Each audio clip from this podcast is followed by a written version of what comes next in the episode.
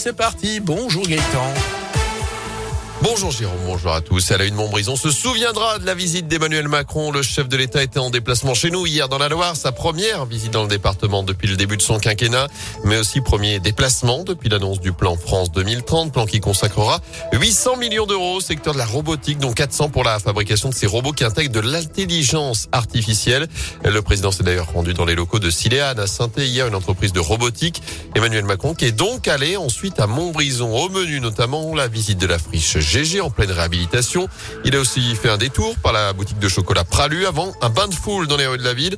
Et la visite du président de la République n'est pas passée inaperçue. Plusieurs habitants sont venus à sa rencontre dans l'après-midi, comme Charlotte, venue spécialement de Saint-Georges-Hauteville pour l'occasion. On l'a approché de très près, les filles ont pu euh, discuter avec lui, donc euh, très accessible et c'est très agréable. Il a passé un peu de temps chez Pralu, mais bon, il a dû euh, déguster les brioches comme il voulait. c'est émouvant quand même, de rencontrer le président de la République. C'est pas tous les jours, donc euh... non, on regrette pas du tout d'avoir attendu pour. Notez que le Rouennais François Pralu, qui possède de nombreuses boutiques hein, dans la région, notamment celle de Montbrison, a reçu la médaille d'or du mérite des mains d'Emmanuel Macron, le chef de l'État, qui a lui reçu de son côté un maillot des Verts floqué Macron numéro 42 des mains du député de la Loire Jean-Michel Miss.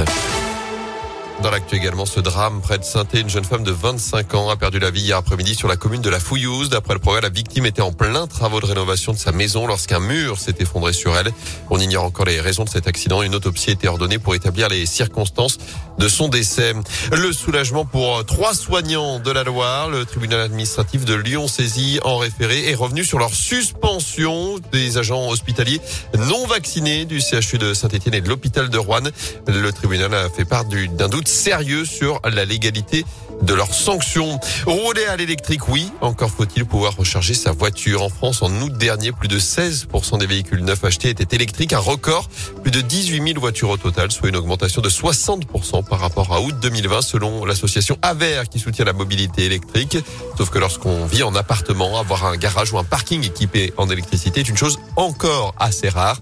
Dans la région, le gestionnaire du réseau électrique Enedis a présenté le 30 septembre dernier un nouveau dispositif de recharge au sein d'une résidence près de Lyon permettant à 250 box de se connecter au réseau. C'est une première en France. Luc Simonel, président régional de l'Aver, c'est selon lui une solution importante face à la demande en constante augmentation. En fait, on, met du réseau devant les garages et ensuite, ben, chaque personne qui a besoin d'un point de recharge fait simplement une demande de raccordement. Donc c'est une solution tout à fait intéressante. Il y a eu des mois où 10% des véhicules neufs vendus étaient électriques. Donc la demande, elle est forcément très forte et on la voit aujourd'hui euh, de façon manifeste.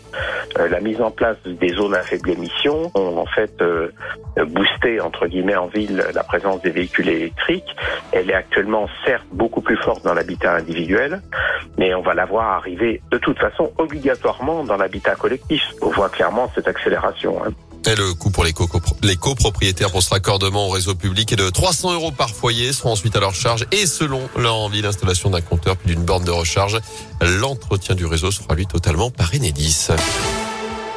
Du foot avec le retour du huis clos à Geoffroy Guichard. Cette fois, ce n'est pas à cause de la crise sanitaire, mais les derniers incidents vendredi face à Angers. Les dirigeants de la SS ont été entendus une première fois hier par la commission de discipline de la Ligue. Ils seront à nouveau auditionnés le 17 novembre. Et d'ici là, un huis clos total a donc été infligé dans le chaudron. Ça concerne uniquement pour l'instant le match face à Clermont le 7 novembre. Notez aussi que le parcage visiteur sera fermé pour les supporters stéphanois. Ce sera le cas notamment lors du déplacement à Metz ce samedi et d'autres sanctions pourraient ensuite le mois prochain.